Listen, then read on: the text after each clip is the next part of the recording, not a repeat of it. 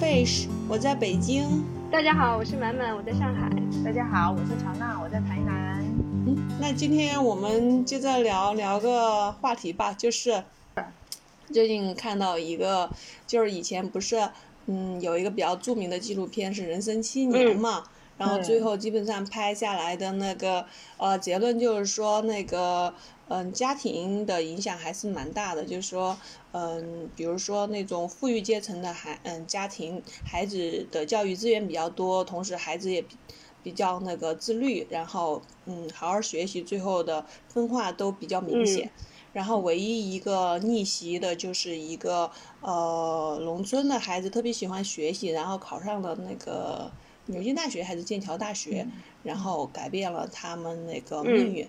然后最近看到一个另外一个，呃，纪录片，其实是一个比较不人道的实验，就是把一个三胞胎的孤儿，嗯，分别送往了三个家庭，嗯，这三个家庭都是父母都在，而且都有只有一个两大两岁的姐姐，所以他们的家庭结构是一样的，啊，不一样的是他们那个家庭的那个。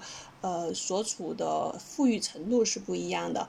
第一个孩子被送往的是一个相对比较富裕的家庭，就是呃，父亲是律师，母亲是医生。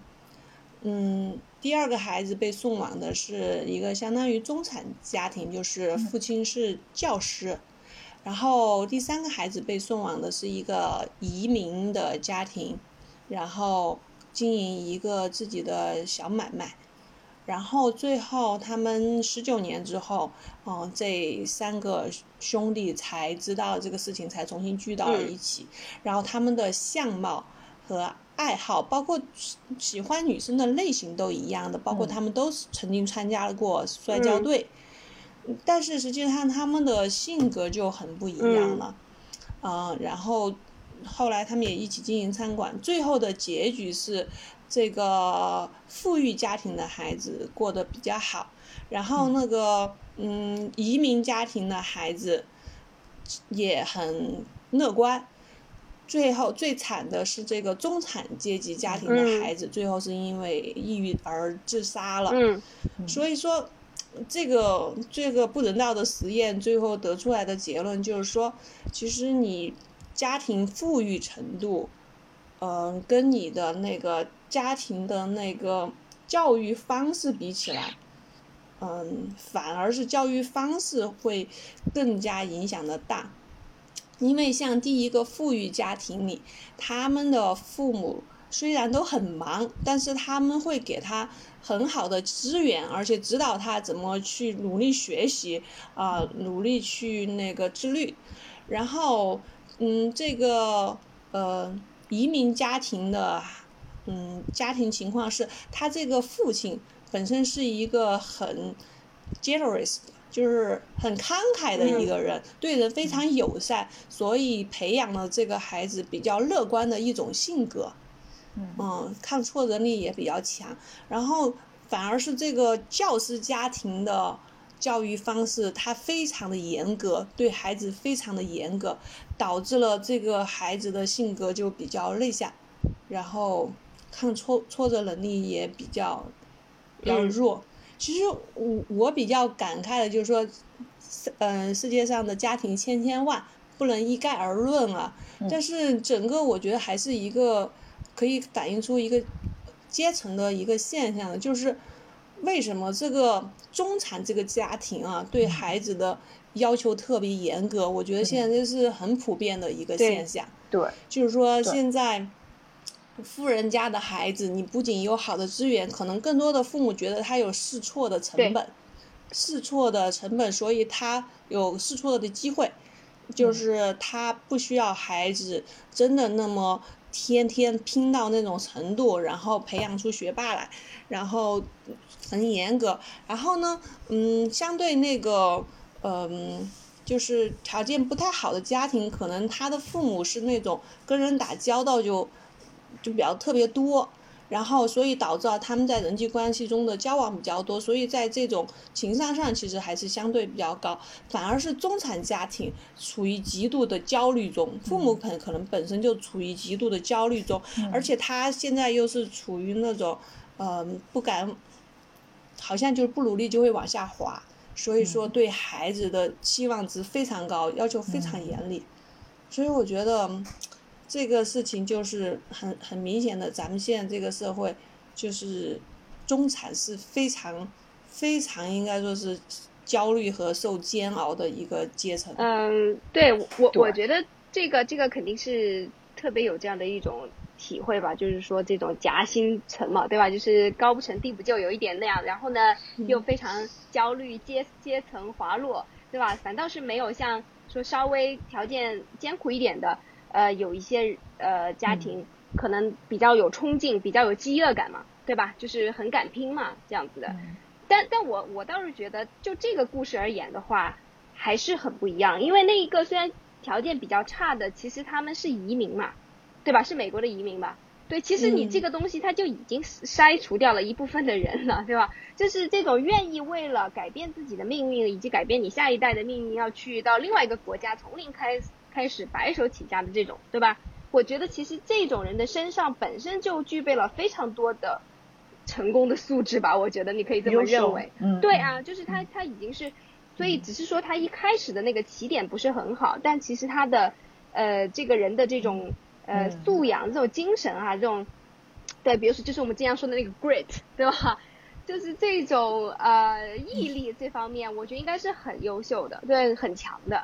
但反倒是说，你说如果我们再来看那个真正的像中国有一些比较底层一点的，呃，就那真的很艰难呀。我觉得是肯定是会比中产更艰难呀，对吧？就是就好像我们那个前前段时间说的那个看到的那个九零后生了九个娃的那个，对吧？你能想象他他家里的孩子能能能受到怎么样的教育呢？就肯定就是。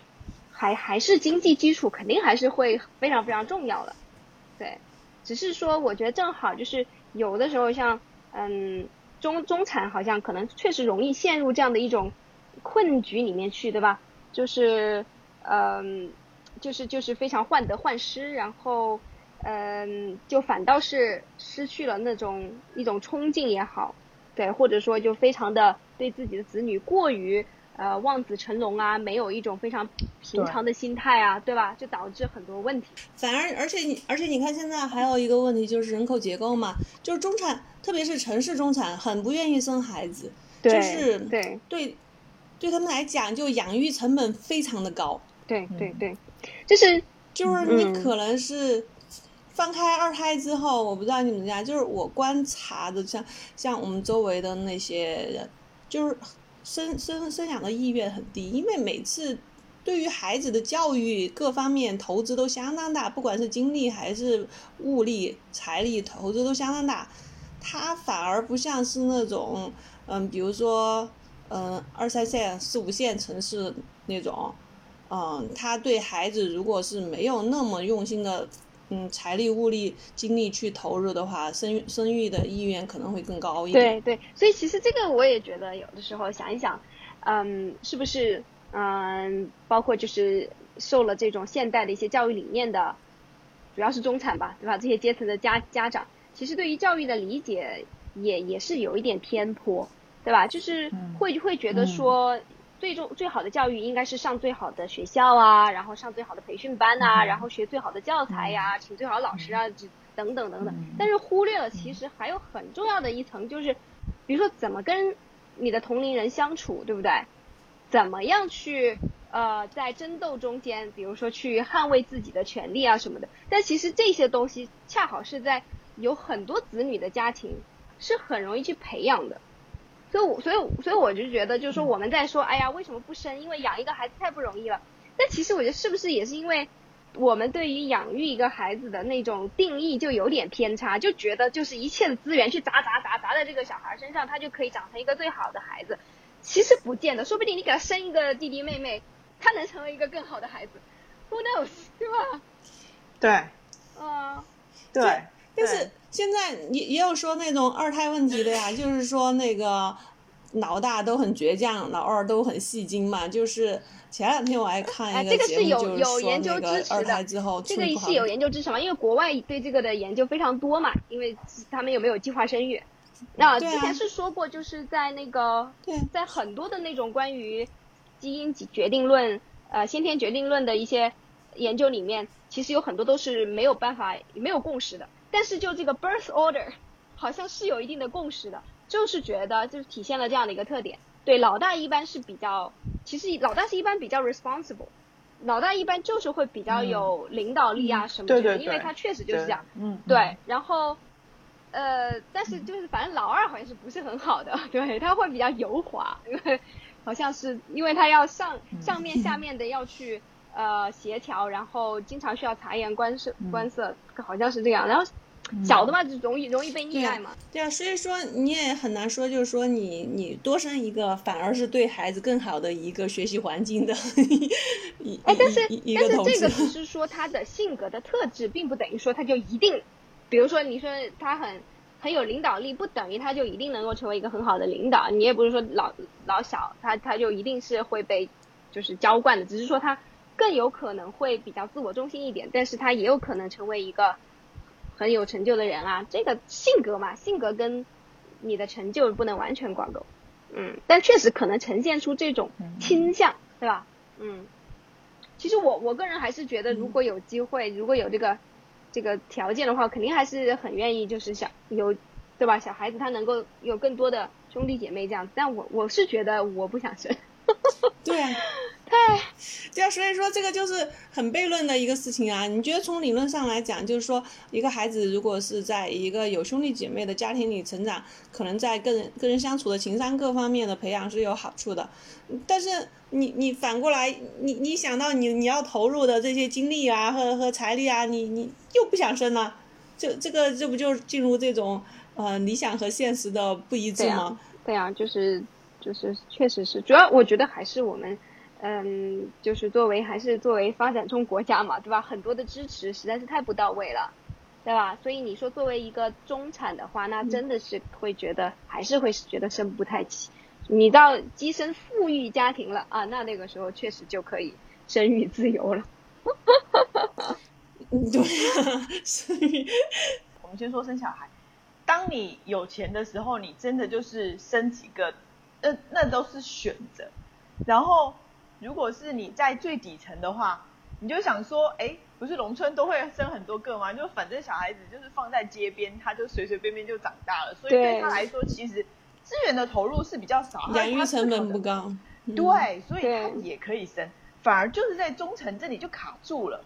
我到底是要投入所有的资源去精英教育我们？就是台湾，他们这边都讲说，我要精英去精英教育我只有一唯一的小孩子，还是说我要把资源分散？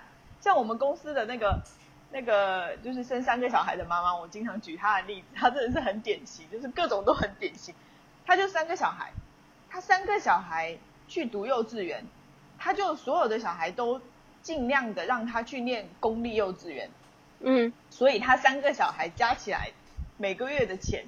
就跟我们家儿子现在即将要去上的那个全美的幼稚园是一样的价格，对，就是你在这个选择上，真的你就很难去。当当你处在中中产的时候，你要怎么去做这样子的选择？就是我真的是要让小孩子就随随便便长大吗？还是说真的可以让他去受一些比较好的教育？其实，在教育这个面上，其实也是富人。我反正我的家底已经在那里了，对不对？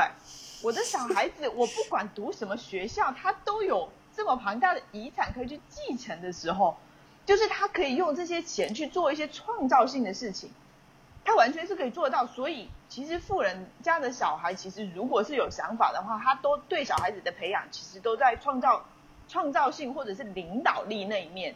他其实不太着重于说他到底学了多少知识，或者是你你到底是有多多厉害的那个。什么看了多少书啊，什么之类，这种很很格式化的那种准则里面，对的，对。然后到底层的话，其实父母是没有想法的。所以我的小孩，你要去读什么书，然后要不要上什么学校，其实我家长是管不了靠自个儿自己是吧？对，就是你如果你自己不认真只要读书好，我也没办法。你你你就是你最后大不了就是你还是继续去摆个摊儿，然后或者是要去卖个菜，或者是要去做那个工厂的流水线的工人，那个都是你自己说了算，跟我们父母没关系。我们父母我能够提供你的就是每天把你喂饱，对不对？然后对啊，而且这么多孩子里面，各个击破，只要有一个成才了，就全家翻翻盘了。对对，然后一到中产这里又卡住了。中产其实是有学识的，就是然后他也就是对一些什么教育啊，或者是一些什么呃生活的品质啊，然后也会有一些要求和一些看法的。然后但是呢，他又没有办法很自由，就是我没有办法自由到说我的小孩子到底要怎么样，或者是完全是纯理想的，要去把他推往哪一条路，其实是很他可能想。但是他真的是没有办法做得到的，因为他一定是被裹挟在这个很庞大的中产的阶级里面，在那个里面就是别人家的小孩怎么样怎么样怎么样了，那我可能也要怎么样，不然不然我们家小孩怎么办？以后怎么办呢？对啊，所以说现在很多育儿文章，什么让孩子以自己的节奏发展呀，这种，对呀，这种对于中产父母来讲，也就是看看，哎呀。静下来三分钟的心，然后马上到那个竞争的环境里面之后，也禁不住要问：哎呀，这家孩子又已经报了什么班了？那家孩子的数学又在学什么？英语又在学什么？就是我我就觉得很有意思，就是因为最最近也看到一篇文章说嘛，就是说，嗯，对于孩子来讲。你高中阶段可能你都是我，包括我们都是上知天文下知地理，过完大学之后发现自己啥都不知道了。不知道。你与其这样，那个时候，对啊，你与其这样从小培养这种上知天文下知地理地理的学霸，还不如好好看观察一下你孩孩子的特质在某一方面，然后给他培养出一个专长来，然后就其实就像咱说的，你现在有个个人的爱好啊，有一个。你真的是不会觉得自己就算有闲暇的时间都不知道啊，应该去除了刷手机还还得干点啥？嗯，对啊，其实我就觉得这个确实，这这就是你可能是对于富人来讲，你可以是吧？我就观察你专长，然后去培养。对于那个嗯稍微不太富裕的家庭，就是你如果有自己自我爱好，你有机会你就自己去学学，然后那个。反而对于这种，因为我觉得很明显嘛，我们家孩子从小学钢琴，每天学一个多小时，付出这么大努力，但是现在因为疫情的原因，那个机构停了之后，我们没学了嘛。然后现在有了大大量的时间之后，去学习英语和数学之后，你会发现他的文化课，然后就进步的很快。你包括我老公，就会想到要把他钢琴给他停了，然后让他去学文化课，觉得这个进步是看得见的。但是我就。比较反对这种这种做法。虽然我们现在钢琴看看看起来这个投入产出比太低了，就是投入那么多时间，甚至比学文化课的课外时间投入都还多。但是你到底学了要干什么呢？你你首先成不了钢琴家是吧？你将来也不可能以钢琴那个作为职业。然后其实你更多的是培养一个音乐素养和自己的爱好，但是又付出了相当多的时间。所以在这种情况下，其实。像我们就不会说，嗯，像那个，你让他走下去吧，就是无所谓，就试错吧。你将来能成啥样成啥样，你你没有这种魄力，所以你就会在这种纠结中，然后看着孩子又不是说真心的在那儿很享受这个学习的过程，你就可能会打一定的退堂鼓。但从目目前来讲，我我还是对跟我老公说，我说我还是想再坚持。看一看，因为毕毕竟孩子并不想退出，我不想就是家家长来过早的去做这个结论。如果他真的说他要退出的话，那我我就退出；如果他还说他要坚持的话，我觉得还是不应该呃，因为他这点学习时间给他砍了去学数学、去学英语或者学文化课，我觉得还是可以平衡发展的一个事情。嗯，其实你刚你刚讲到弹钢琴这个事啊，然后我就突然想到那个。我们就是公司生三个小孩那个妈妈，他们家里面的老大在小学里面也有在学钢琴。其实按照我们的理解或者是想法，他们家有三个小孩，如果他能够买一台钢琴，三个小孩用是多么划算的一件事，对不对？但是他们家真的就是买不起啊。他不是像你们说，不是像呃那个 Little Fish 他们家里面是说买得起，但是说因为我报了年班，然后要去用钢琴弹钢琴练习钢琴是很方便的事，对不对？年卡。然后他女儿学钢琴是什么呢？就是在学校里面去参加社团，就是有老师统一教的。然后教了之后呢，回家没有办法练习，那怎么办呢？他妈妈就去给跟他的朋友借了一台电子琴，嗯哼。然后就给他女儿在家里练习，就是你你就会觉得说，中产的家庭，当你生到三个小孩的时候，你不得不做一些看起来就是一些很资源分配，对，做一些很心酸的决定。对啊，我有一个朋友也是最近跟我说嘛，他说他那个孩子，呃，他生了两个孩子，其实他的收入还是蛮高的。在北京来讲，收入还是蛮高的，但是他也会觉得压力很大，特别在生了两个孩子之后，呃，老大老大也有报英语辅导班是吧？然后老二也有报英语辅导班，然后呢，老二还小，然后就去有个机构体验一下画画课，但是画画课在北京这边差不多一节课一个半小时都在一百五到两百左右，然后。他就觉得真的下不了决心花这个钱，然后就觉得，就像我们讲的，这画画这个他也不会说将来作为专长来培养或者什么，也没有看到他在这方面有什么天赋，单纯的就是孩子喜欢。但孩子回来真的喜欢，都已经跟他叨叨了半年了。哎呀，他真的是跟我说到这个事儿，他就很心酸。他就问，因为我们家孩子也在画学画画嘛，嗯，然后他就问问了一下我们这边画画机构的价格，因为都都差不多就这水平的嘛。然后我我也说，我我还有六节课画完，我基本上也想停了，因为没法这么多时间和金钱上都这么多课外班一起往下。以前也没有英语班，现在以后可能英语的外教上去之后，各方面的费用也都很高。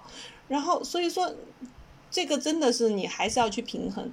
然后最近不是写了一个帖子嘛，然后其中就提到那个满满之前建议我去淘宝上找一个口语陪练。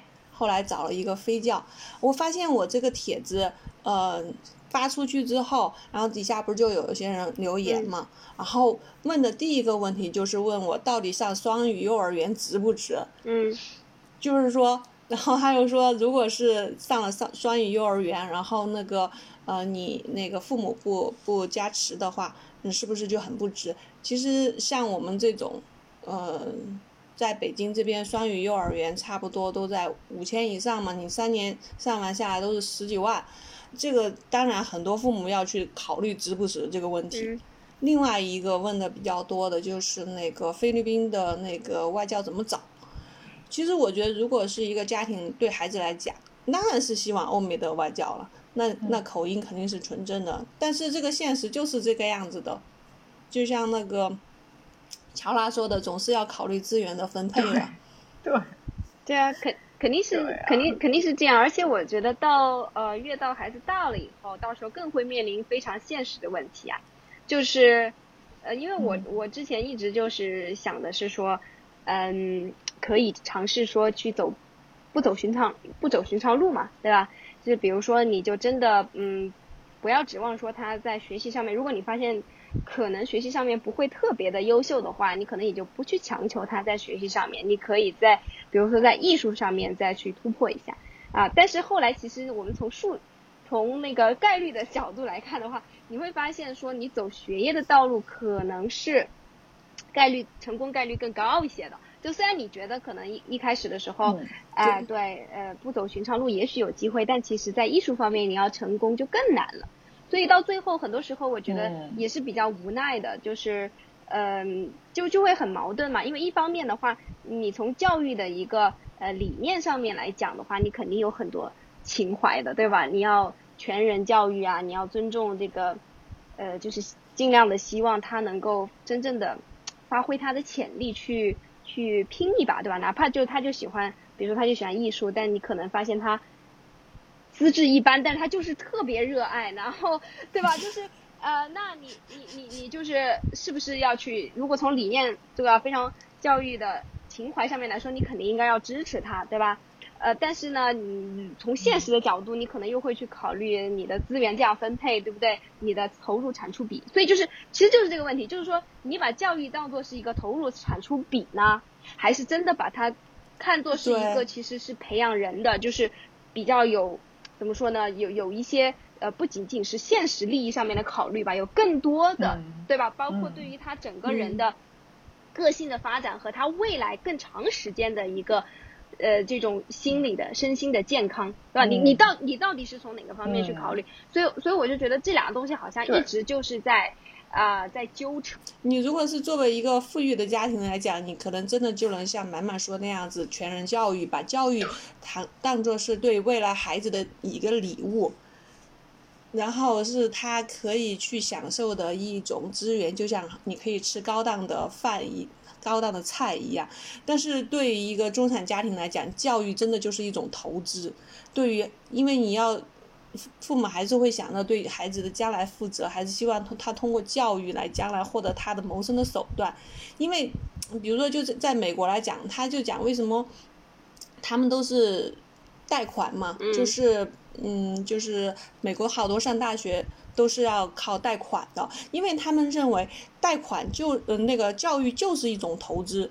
你统计完你受过教育的人和没受过教育的人，你将来的工资是不一样的。所以在美国，他是现在是越来越不愿意去出那个奖学金啊，或者是呃。资助呀，赞助，他就会愿愿意去出，把它作为一个贷款来给你用。你你你要去上学，那你就是一种投资，那这个钱你就是借的，就不应该是说是作为一种像我们想说的第一种情况，是给你的一种资源，是吧？给你的一个礼物，不是作为这个概念的。所以说，我们不能去资助你、赞助你，我们应该是贷款给你，你你将来去还这个投资的钱。呃。对呀，其实我我又想到说，就是你要把教育的这个问题要呃深入去探讨，其实会扯出非常非常多的层面，比如说像之前那个钱理呃就那个叫钱理群是吧？他不是就是他是最早提出那个精致的利己主义者的，就是这个概念的嘛。他就是当时他就批评说，北大现在就是越来越变成了一个培养这种精致的利己主义者的地方了，所以他他的理念就是跟。跟你刚才提到那个有一点点像，就是说，其实，在有些呃，在有些国家，或者说在有些政策制定人的这种心目中，呃，大学不是一个你去就是受益，然后你让你自己过得更好，不是单纯的这样的一个目的，或者让你自己找到更好的工作，赚更多的钱。其实，大学应该还有一定它的社会的价值，就是对吧？尤其是像这种，如果说给奖学金的话，那就说明是用社会的力量。在帮助你去进入了这个大学，你其实应该要研究出一些回馈社会的东西的。你应该通过你后面的，对吧？一一些创造发明，去更好的提升这个呃，改变更多人的生活。所以就是应该是从大学还有这样的一一个意义上的价值。所以说它呃，对我觉得是，其实从这个角度来想的话，呃，像这种比较中产的一种思维模式，就是非常精致利己啊。就是觉得大学我去就是就是镀个金，然后为了找更好的工作，我所有的包括我的专业的选择，全部都是冲着这个去的。但其实这个就我我我觉得就是说，呃，从道德层面上确实就是会会觉得怎么说太自私了一点，确实比较自私。然后另外一方面的话，你如果从一个现实的角角度来考虑，其实这种思维也往往会有时候会出错，对吧？就好像人家说的投资。别人贪婪的时候，我投资错了。贪婪的时候我恐惧，别人恐惧的时候我贪婪，对吧？就你是别人贪婪，的时候你就贪婪，对吧？你大家都选金融，然后你也去这凑热点，然后就是结果你可能毕业出来更找不到工作，这这也也有可能嘛，对吧？所以，所以我就是教育是一个很有意思，对吧？讲不完的一个话题。嗯，之前乔娜说的那个机构啊，就是说那个富人阶层去参加的那种美术机构，就是特别任性发挥啊，就是那个随便天马行空那种啊。其实我就觉得有一种感觉，就是说现在我们参的参加的好多美术机构，就是因为可能就是这种，比如中产的父母去了之后太在乎这个作品呈现的效果，所以这些现在的机构。他最后他都是很讲究，在一个课时里面要呈现出一个完整的作品，嗯，所以说我我现在也是，所以说不太想接着学下去，也有这方面的原因，就觉得这个这个刻板印象太太重了。就是说，其实我们更多的就是说送孩子去学画画，如果是低龄段的，可能是更多的是希望能够发挥他自己的想象，培养一种爱好，培养培养观察力。但是如果是那个太在意的去陪，把它画面做的那么工整和那种呈现效果的话，就觉得，反正我就是觉得这个美术机构是很难找到的。我们主题主题是教育中产的教育问题，中产之困。我因为我之前就是看错了，我看成了那个中年之困。我说哇，我们谈了好多期都是这个主题嘛，好多中年人。对啊，对啊，对 然后然后今天 Little Fish 讲起来，我才想起来，哦，好像应该是说中产吃亏。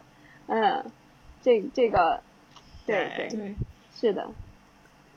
其实我本来是想从这个案例，就是他，他最后他是谈论的孩子的教育问题嘛，然后折射中其实折射出本身中产这个阶级肯定孩子的教育不有问题，那肯定是父母是有问题的。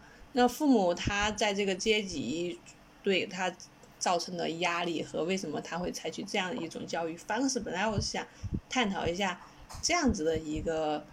这个问题的，但我觉得我们可能就是说对教育方面说的更多一点，其实也挺好的。嗯，其实其实我我还有一个想法，就是说，呃，是不是现在就回到我们最早的那个论点，因为孩子更少啊，然后投入的呃教育资源和精力更多呀，就是是不是我们也把育儿的这个责任就是无限的扩大化？就凭啥就是叫？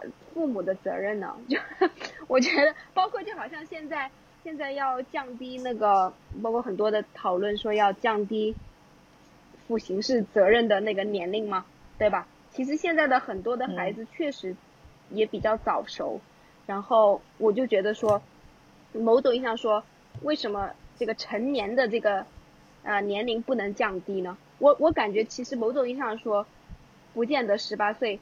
才就是才才叫做成年，就是，嗯，我我我要对作为父母来说，我我需要对孩子负起这么大的一个责任吗？还是说其实孩子他自身他也应该要有，对吧？你要负责任的呀。因为比如说像有一些情况，你真的没有办法说那个都是父母的责任，就只要小孩子有问题都是父母责任。我觉得这个也不太合理。我觉得这个父母的责任也不能无限化，因为确实。先天后天嘛，也有先天的很多的因素。每个孩子他，他就是有他自己的一个资质，他的个性的不同，有些时候就正好跟他的父母的养育方式产生了一个极其呃负面的一个效果，对吧？然后就最后就非常的糟糕。但是同样的养养育方式，也有可能这个小孩他就挺受用的，对吧？他无所谓的，没有影响，所以然后就最后变成了一个比较积极的结果。其实，是不是这样想能够？对啊，所以说这也是，也也是一这个独生子女家庭对父母造成的压力嘛。你其实这其实我觉得两方面的，一方面你因为你的精力财力的问题，你不想去多生，但是你优生之后，如果这个孩子没有。达到你的 培养目标的话，然后又会把家长搞得很崩溃，而不像那种如果是多个孩子的话，这个没成才，那个还有更成才的机会，是吧？对，对的。对，这个这个观点就跟我妈很像。我我觉得我妈就是这样想的。她是说，你你生老二就是好像是一个备胎，就是比如说呃，万一其中哪一个小孩出了什么事呀？然后你总是还有一个小孩呀？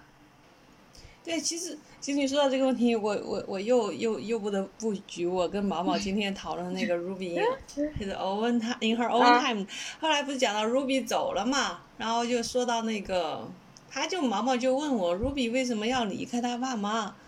我说这 个就是正常的呀，这长大了，就像你以后长大了，你要去别的城市读书以后，你也会离开我们这个家呀。然后毛毛就问我，他那他离开我们这个家之后，他会怎么样？我说以后你会组织自己的家庭呀，你会有自己的孩子呀。然后毛毛就一下好伤感呀，他就说我不想离开你了。哦，我就觉得，我觉得是不是我说这话的语气太平常了？因为我觉得可能大家就是说想到孩子将来要离开，离开自己还会多少有点伤感。但我觉得我我跟毛毛讨论这个问题的时候，好像是用一种很很很学术的。陈述的语气来跟他讲的，小小女孩，然后他就觉得这个感情是比较敏感的，我感觉，对对，是的，是，肯肯定嘛，他这个年龄段他肯定还还理解不到这这些，嗯，对呀，哎呀，所以说我就觉得，嗯，挺有意思的。像你如果把这些育儿经历都外包的话，你你其实育儿中的这种乐趣，你你就体验不到了。对。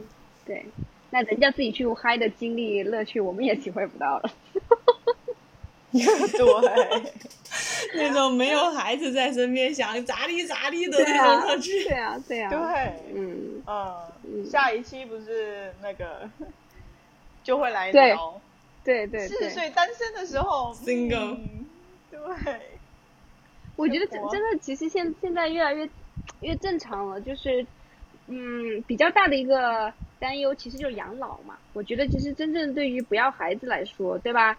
比较大的一个担忧就是就是养老的问题，就是因为每个人其实说实在的，活到最后，你就算有钱，你都难说会有一些失能的那种那几年那段时间。不是我之前看的一个平均数，说每个人要失能八年吗？天呐，太可怕！所以多锻炼锻炼身体嘛。其实我我我觉得是这样，你有了孩子的话，你是建立另一种纽带，这种感情纽带应该是从孩子一出生，或者是你从怀孕开始就有的。所以你选择不要孩子的话，不是说你到老了之后没有人照顾你，没有这个感情纽带，而是从一开始你就失去了这种亲密关系。啊，对啊，但这个这个是嘛？是啊，也，但是也有人就提出来说。就是如果你有经历过家里有一个亲人，他长期卧病在床的时候，你就会发现，其实我们对年老了之后，你的小孩会义无反顾的照顾你。就是当你卧病在床，然后要在床上躺很多年，比如说你中风啊、失智啊这一种的情况，他说，你要想你的小孩真的是想要。从头至尾真的是对你非常的照顾的，其实是根本是不可能的。对呀，就是所以他们就说，像我们这些有小孩的人提出来的这个，其实是一个幻想，就是一种非常理想的状况。对啊，嗯，对。最后这工作还不是得职业外包？嗯，对，就是说，其实你有没有小孩，其实有养老这个问题，并不是太大的问题。我我也是这么觉得。就是你养一个小孩，其实我也这么觉得，也并不也对，也并不是在重点不，并不是在于说你老了以后怎么办，嗯，而是说你真的这个就是一个跟他一起成长的过程，你从这个过程里面培养出来的那种经历，或者是那种对生命的体认啊，或者是呃产生的那种亲密关系的那种获得上是完全没有办法复制跟独一无二的。这一种收获上去看，是啊，就是理理论上是这样，不是情怀上是这样，对吧？但是你你想一想看，落到落到实处，尤其是一旦开始了这种正式的教育，对吧？开始上学了，你会发现，你不你不觉得整个的其实就会变味吗？就是你可能对刚生下来，我也是非常的有深刻的体会，包括到现在，我也是比较深刻的一个感受，就是我觉得。我儿子是这个世界上跟我最亲密的一个人，主要就是跟他的那种之间的这种亲密感，是我在任何人的身上是体验不到的，对吧？就这种东西对我来说很很难得，是是确实是不生育的话可能体会不到。然而，对吧？但是我觉得随着他的成长，其实到后面我会不会变成就是说，对吧？就是投入产出比，就是我就会会就完全把它变变成一个这种。就是要去塑造，要去影响，要去尽量让他，对吧？让他的未来更有保障的这样一种这这种心态、这种状态下去，其实，嗯嗯，你说真的能够有些什么每天都有新的收获吗？我感觉就不知道会不会还有这样的一种感受。可是我觉得这种感受，或者是你对这样子的思考，或者就是对这样子的自己去做的一些反省，其实也是独一无二的啊。是因为你有小孩，所以会产生这样子的，嗯的反思，或者是拉扯，或者是体验，嗯，或者是想法。对，这也是其中的一个部分嘛。嗯，那也是。对啊，要是没有，要是没有小孩，我可能永远不会问我自己最开始的雄风是哪来的。对对对对，我我觉得这个反正，对，就是这最后嘛，最后就是其实最后还是自己的选择，就是你要去过什么样的生活。